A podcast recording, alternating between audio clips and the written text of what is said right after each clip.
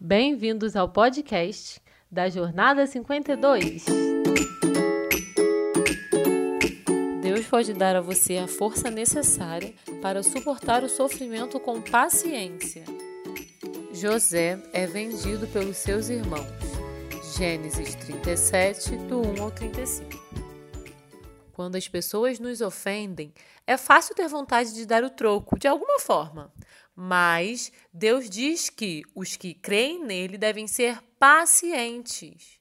Ser paciente significa que devemos suportar as ofensas ou os problemas durante bastante tempo.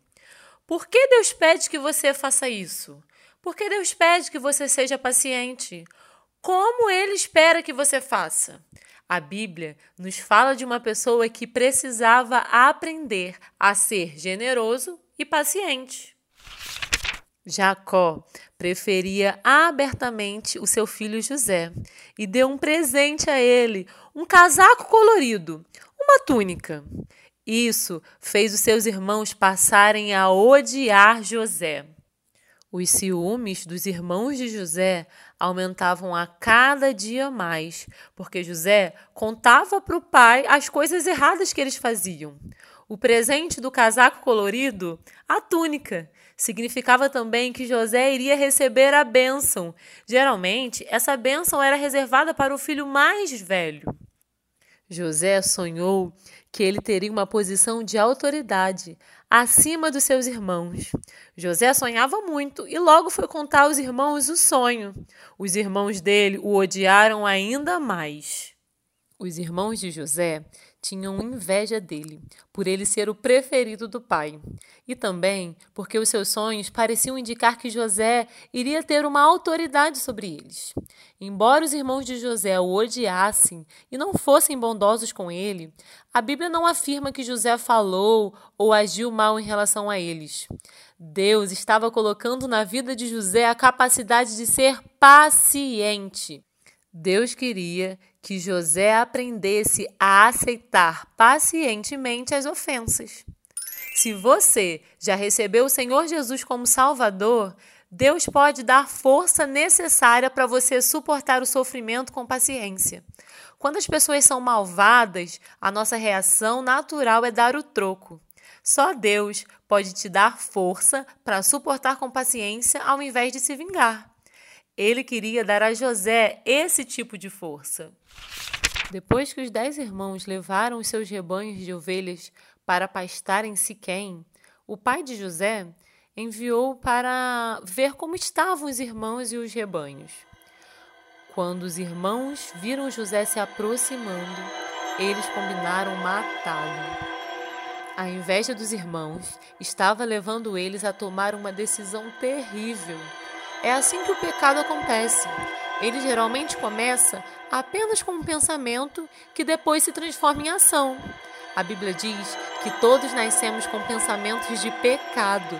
Nascemos com vontade de fazer tudo do nosso jeito e não do jeito de Deus. Nossos corações pecadores nos levam a fazer coisas terríveis, coisas erradas. Mas Deus ama você, apesar do seu pecado. Ele enviou seu Filho perfeito, Jesus Cristo, para receber o castigo da morte por você. Depois de morrer, Jesus ressuscitou no terceiro dia. Quando você reconhece o seu pecado e crê que Jesus morreu na cruz em seu lugar, Deus o perdoa para sempre. Deixe que Deus limpe você do pecado agora. O pecado pode levar você a fazer coisas terríveis, assim como aconteceu com os irmãos de José, que planejavam matá-lo. Rubem tentou convencer os irmãos de não matarem José. Então, em vez disso, eles jogaram José num poço vazio. Que grande maldade os irmãos de José lhe fizeram! Rubem pediu aos irmãos para não matarem José. Como Deus fez com José, Deus pode dar a você a força necessária para suportar o sofrimento com paciência, mesmo quando os outros forem malvados com você. Isso não é fácil, mas Deus pode ajudá-lo. José iria certamente necessitar da força de Deus de maneira muito especial para ser paciente diante do tratamento cruel dos irmãos.